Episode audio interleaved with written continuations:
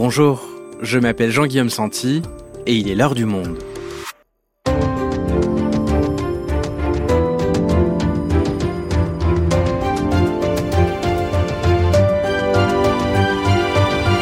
Aujourd'hui, nous y voilà. Dans quelques heures seulement, s'achèveront de longs mois de débats, de polémiques, de calculs stratégiques la campagne présidentielle prendra officiellement fin ce vendredi soir à minuit et dimanche, il sera l'heure du choix. Alors, que doit-on retenir de la dernière ligne droite du duel entre Emmanuel Macron et Marine Le Pen? Dans ce sprint final, quels arguments ont déployé les candidats pour convaincre les derniers indécis de leur accorder leur voix? Déplacement sur le terrain, virage à gauche pour séduire les mélanchonistes, meeting, débat télévisé, Brice Lemley et Jérémy Lamotte sont au desk de notre service politique. Ils ont alimenté heure par heure notre live. Ils nous racontent. Présidentiel, que retenir de l'entre-deux tours Un épisode produit par Garance Munoz, réalisation Alexandre Ferreira.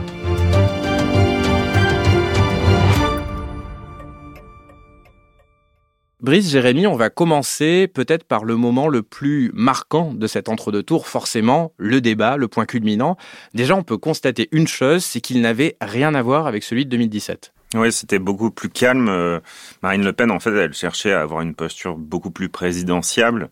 L'enjeu pour Macron, de son côté, c'était de ne pas apparaître comme trop arrogant. C'est un, des traits de fragilité qu'il pouvait avoir. C'est une critique qu'on lui fait régulièrement, que les Français lui font régulièrement.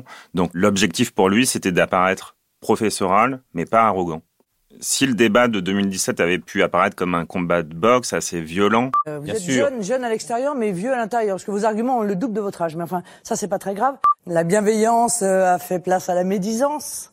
Le sourire étudié se transforme en rictus au fur et à mesure des meetings. L'enfant chéri du système et des élites, en réalité, a tombé le masque, Monsieur Macron. Voilà, c'est bien. Là, l'idée, c'était plutôt de laisser parler l'autre, de l'écouter, et puis d'essayer de renverser la situation. Donc, c'était plus une sorte de match de judo que de combat de boxe. On a une question, ah. si vous le voulez bien, sur la laïcité, puisque le temps On est presse. beaucoup plus discipliné qu'il y a cinq ans, Madame Le Pen. Oui, c'est vrai. On voit qu'on vieillit. Je, je, crois que c'est factuel. Je serai très respectueux à votre égard. vous, ça ne se voit pas. Moi, j'ai peur que ça se voit beaucoup, Madame. Et alors, quelles ont été les, les séquences marquantes de ce combat de judo? Alors, La première, ça a été euh, sur le pouvoir d'achat. C'est un des thèmes euh, majeurs de cette campagne.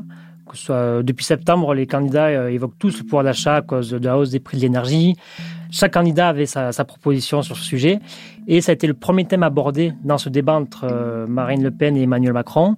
On pensait que Marine Le Pen, avec le bilan d'Emmanuel Macron, pouvait le mettre en difficulté. Vous avez fait euh, le choix euh, de baisser des aides qui étaient essentielles pour un certain nombre de nos compatriotes, notamment l'aide au logement de, de 5 euros. Et, moi, je veux véritablement faire du pouvoir d'achat la priorité de mon prochain quinquennat si les Français me font confiance. Voilà une liste de propositions sur ce sujet. Elle a d'ailleurs évoqué pendant 4 minutes toutes ces propositions.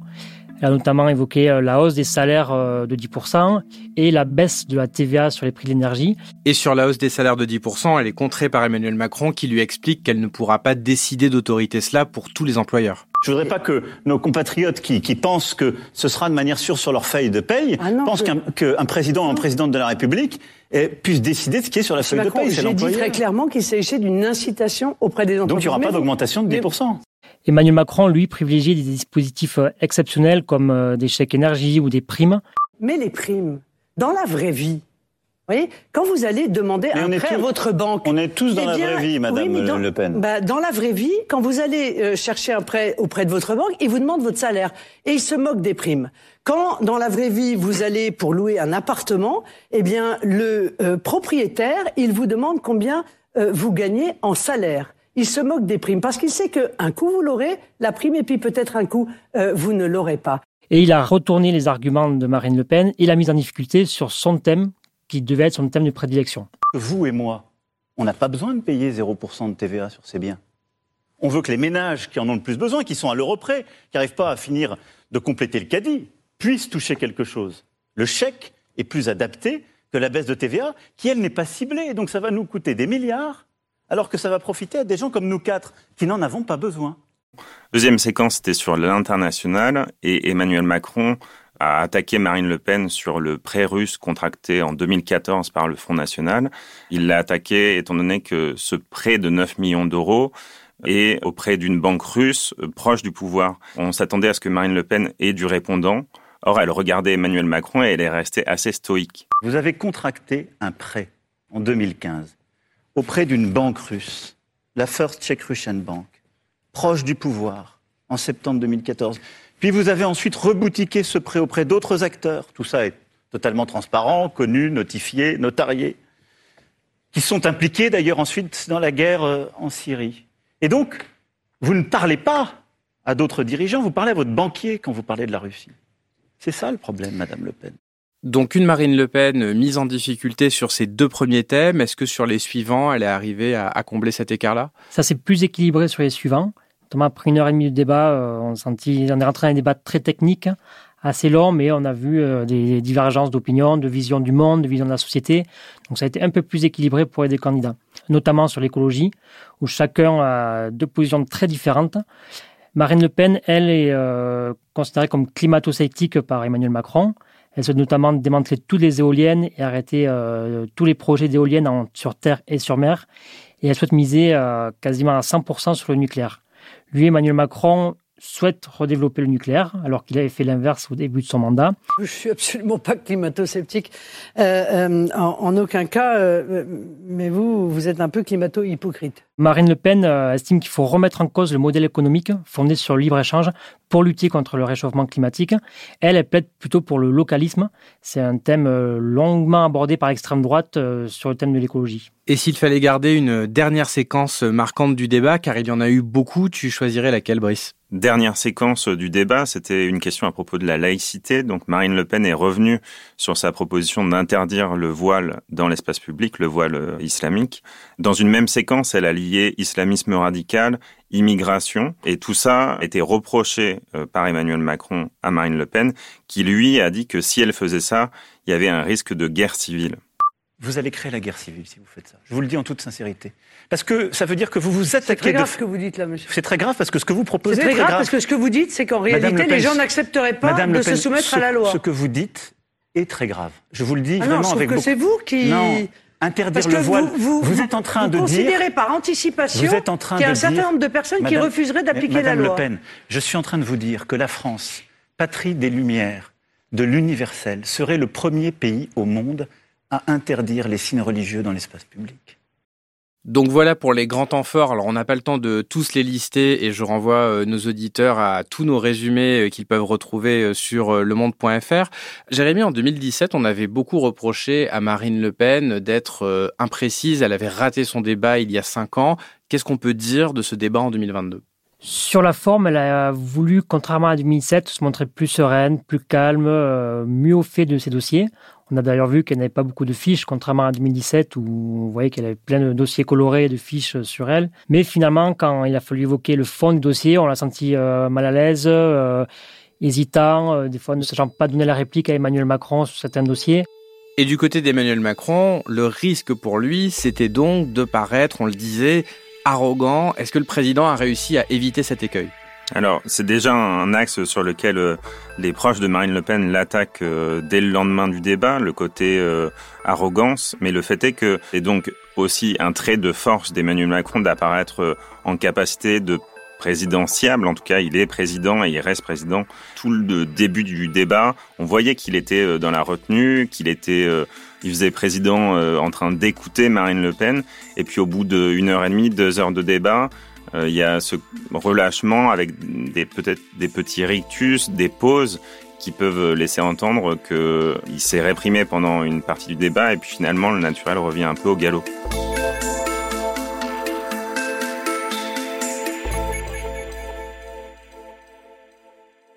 Alors Brice et Jérémy, on va un peu revenir en arrière maintenant et refaire tout le film de cet entre-deux tours.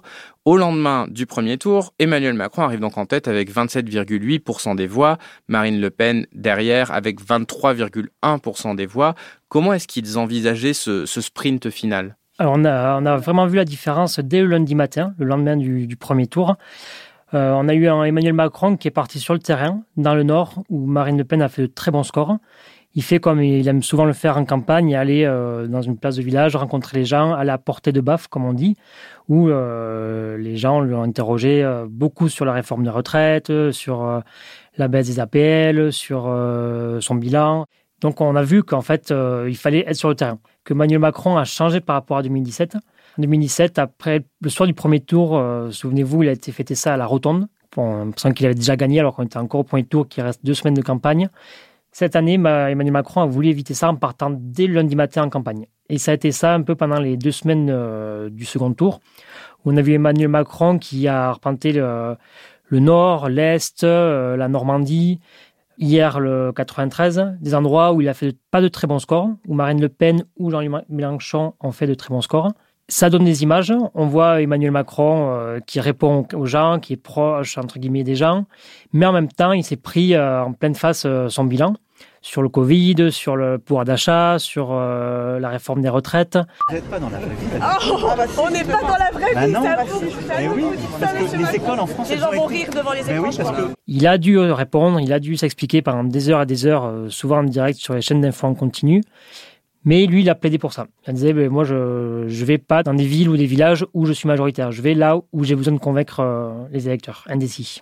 Donc des petits déplacements euh, sur le terrain, mais on a aussi eu euh, deux grands meetings, un à Strasbourg, un à Marseille, avec à, chaque fois des thématiques bien précises comme axe de campagne. Oui, et avec un objectif principal, c'est recueillir les voix de Jean-Luc Mélenchon, qui est arrivé troisième au premier tour de l'élection présidentielle, Emmanuel Macron le sait, s'il veut gagner, s'il veut gagner avec beaucoup d'avance contre Marine Le Pen, il doit convaincre ses électeurs de gauche qui ont été très déçus, euh, voire en colère contre son bilan.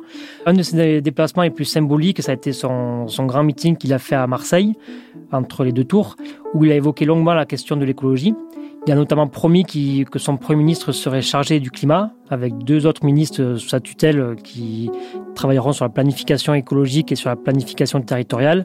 Ça, ça a été lancé euh, pour séduire les électeurs de gauche qui sont encore indécis avec même l'utilisation de l'expression planification écologique qui était un concept clé du programme de Jean-Luc Mélenchon. Tout à fait. Il apparaît de même de sobriété, de souveraineté populaire, des thèmes chers à Jean-Luc Mélenchon ou à Yannick Jadot.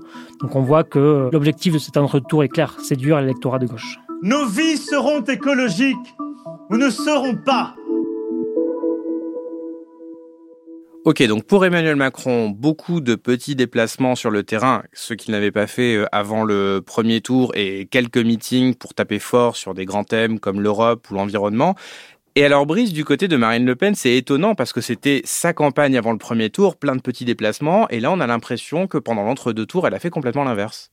Elle a choisi de faire deux conférences de presse, euh, donc une sur euh, la démocratie et une autre sur la diplomatie, pour euh, apparaître plus présidentiable. Elle a voulu en fait solenniser les, ces moments, apparaître comme quelqu'un en capacité de gouverner, et donc elle a choisi de montrer une voix qui est très différente d'Emmanuel Macron sur la diplomatie, le fait de se rapprocher euh, notamment de la Russie, pour pas que la Russie aille trop vers la Chine. Et d'un point de vue démocratie, elle a choisi de faire une conférence de presse à ce propos, car dans les traits de personnalité reprochés à Emmanuel Macron, on lui reproche souvent son autorité, euh, davantage qu'on ne le reproche à Marine Le Pen.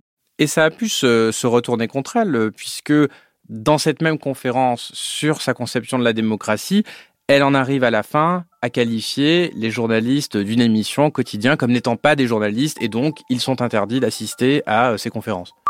Ah non mais les journalistes, il n'y a pas de journalistes chez Quotidien. Ah non non mais pardon, si c'est que quotidien, s'il y a que ça. Non, quotidien c'est un, c'est pas un, c'est pas une émission euh, de, d'information ou de journaliste. Quotidien c'est un amuseur, parfois très drôle d'ailleurs, hein, je dis pas. Hein. Et c'est une émission euh, de divertissement. En fait, elle fait une heure et demie de conférence de presse où euh, elle apparaît dans la retenue, elle euh, s'en sort plutôt très bien dans l'exercice. Et puis il y a une dernière question d'un journaliste d'arrêt sur image, relancée par un journaliste de Libération. Et finalement, en fait, il y a l'aspect autoritaire de Marine Le Pen qui reprend le dessus, son rapport aux journalistes est toujours quelque chose de compliqué, de la même manière que le rapport entre les journalistes et Emmanuel Macron a souvent été euh, pointé du doigt pendant le quinquennat, mais ce trait de personnalité que cherchait à gommer Marine Le Pen réapparaît à la fin de la conférence de presse. Brice Jérémy, maintenant, j'aimerais qu'on s'intéresse au, au rétropédalage euh, des candidats pendant cet entre-deux tours, puisque euh, l'un comme l'autre ont dû euh, revenir en arrière sur des mesures phares qu'ils avaient proposées avant le premier tour. Alors, commençons par Emmanuel Macron. On a l'impression que sa proposition sur la retraite à 65 ans, elle lui est revenue comme un boomerang au moment du second tour. Oui, tout à fait, Jean-Guillaume. Et ça, dès le premier jour, dès son premier déplacement dans le Nord, le lundi 11 avril les personnes qu'il qui a rencontrées lui ont parlé d'une seule chose, la retraite à 65 ans. Pour eux, c'était injuste, inhumain, terrible. Ils ne se voyaient pas travailler jusqu'à 65 ans. Et pour Emmanuel Macron, il a été obligé de rétropédaler, de revoir. Et on a vu au fur et à mesure des jours ouvrir des petites brèches. En fait, c'est pas vraiment 65 ans, mais plus 64 ans à l'horizon 2028. Et après, il y aura une clause de revoyure.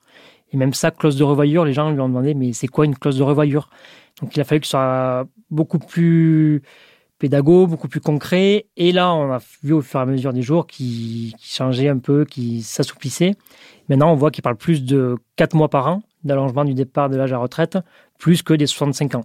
Donc pour Emmanuel Macron, un premier rétropédalage sur les retraites et du côté de Marine Le Pen, elle a été mise en difficulté sur euh, deux questions, sa proposition d'interdire le voile dans l'espace public et son ouverture à ce que la peine de mort puisse être rétablie après un référendum d'initiative citoyenne. En fait, Marine Le Pen était ouverte à l'idée de faire un référendum sur la question de la peine de mort, même si personnellement, elle se disait opposée à la peine de mort. La question de la peine de mort pourrait passer par un référendum. Ben, tout pourrait passer par un référendum. Et la question de la peine de mort Sauf, sauf ce qui va à l'encontre de la Constitution. Dans l'entre-deux tours, elle a été interrogée sur cette question et elle est revenue dessus en confiant qu'elle estimait que c'était finalement anticonstitutionnel. Encore un mot sur les questions euh, de référendum. Vous pourriez faire un référendum sur la peine de mort? On peut pas, c'est anticonstitutionnel.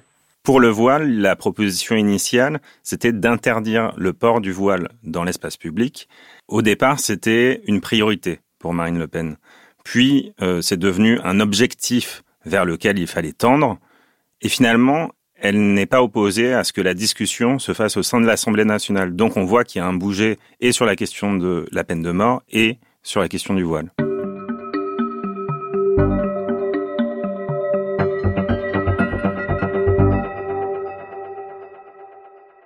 Brice Jérémy, on est maintenant à 48 heures du vote et on va faire le point sur ce que nous disent les enquêtes d'opinion. Alors il faut évidemment prendre ça comme d'habitude avec beaucoup de pincettes, euh, mais euh, Le Monde, en partenariat avec le CEVIPOF, a fait réaliser par Ipsos Soprasteria une grande enquête d'opinion, de manière régulière d'ailleurs. Alors quelle est sa particularité? Alors la force de notre sondage que nous publions tous les deux semaines à peu près depuis plusieurs mois, c'est son échantillon. Nous interrogeons plus de 12 000 personnes ce qui est euh, significatif par rapport à d'autres sondages où c'est entre 1000 et 1500 personnes. Et parmi les personnes que nous interrogeons, euh, il y a plus de 7000 personnes qui disent certaines d'aller voter et ayant exprimé une intention de vote. Donc, grâce à ce grand panel, ce grand échantillon, la marge d'erreur des résultats de notre sondage est plus faible que d'autres sondages que vous pouvez voir dans d'autres médias. Alors que nous dit cette enquête sur euh, l'état de la course à l'heure actuelle? Nous enregistrons ce podcast euh, jeudi matin, donc la plus récente date d'hier, c'est ça? Tout à fait. Et nous voyons qu'Emmanuel Macron euh, obtiendrait 56% des votes et Marine Le Pen 44%. On voit que ces dernières semaines, l'écart s'est creusé entre les deux. Mais bon, on ne sait pas encore quels seront les, les conséquences du débat dans les intentions de vote. Ça peut bouger, ça peut se resserrer, ça peut prendre plus d'ampleur encore. Euh, ça, nous ne le savons pas aujourd'hui. Mais ce qui est notable, notamment, c'est l'ampleur du score de Marine Le Pen dans ses intentions de vote. L'extrême droite n'a jamais été aussi forte à quelques jours du second tour. Et alors Brice, ce qui est intéressant dans, ces enquêtes-là, c'est qu'on a plein de questions euh, qualitatives qui permettent précisément de pointer les qualités, les défauts des, des candidats. On a dit pendant le débat que Emmanuel Macron avait été critiqué pour son arrogance, Marine Le Pen plutôt pour son manque supposé de, de compétences. Est-ce que cette enquête nous confirme cette perception des Français? Tout à fait, Jean-Guillaume. L'enquête nous montre une présidentialité beaucoup plus forte pour Emmanuel Macron. Plus de 64% des personnes interrogées estiment qu'il a l'étoffe d'un président, contrairement à Marine Le Pen, euh, seulement 39%, et aussi 62% des personnes interrogées jugent qu'il est capable de faire face à une crise grave, contre 34% pour Marine Le Pen. Donc il apparaît comme beaucoup plus présidentiable qu'elle, mais pour autant, il apparaît aussi moins capable de comprendre les problèmes des Français qui sont interrogés. 25% des personnes interrogées pensent qu'Emmanuel Macron est capable de les comprendre, contre 46% pour Marine Le Pen. Et pour conclure cet euh, épisode, on a l'impression que cette élection présidentielle aura manqué euh, de vote d'adhésion et que finalement cette année, les gens vont voter plus contre un candidat que pour un candidat. Mais c'est ce que dit d'ailleurs euh, Emmanuel Macron. Au premier tour, on choisit, au second tour, on élimine. C'est sa grande rhétorique dans ce entre-deux tours. Pour lui, le, le Front républicain n'existe plus. Depuis 2002, euh, il est mort et selon lui, en 2017, il n'y a pas eu de Front républicain.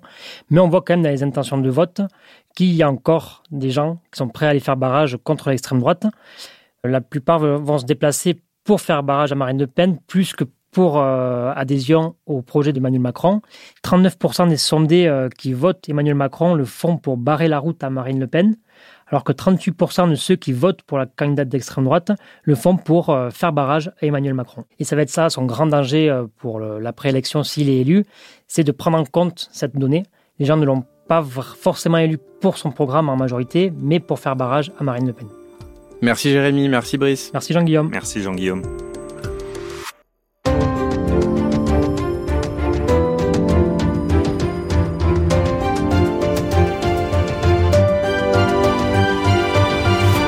Pour suivre en direct la journée de vote du second tour, les chiffres de l'abstention, les premières estimations à 20h et les réactions des politiques, rendez-vous sur lemonde.fr. Toute notre rédaction est mobilisée pour vous faire vivre cette soirée électorale et dès le lendemain matin, tout ce qu'il fallait retenir de cet événement politique dans un épisode spécial de l'heure du monde. C'est la fin de l'heure du monde, le podcast quotidien d'actualité proposé par le journal Le Monde et Spotify. Pour ne rater aucun épisode, vous pouvez vous abonner gratuitement au podcast sur Spotify ou nous retrouver chaque jour sur le site et l'application lemonde.fr. Si vous avez des remarques, suggestions ou critiques, n'hésitez pas à nous envoyer un email à l'heure du monde. L'heure du monde est publiée tous les matins du lundi au vendredi. On se retrouve donc lundi matin pour les résultats de l'élection. À bientôt.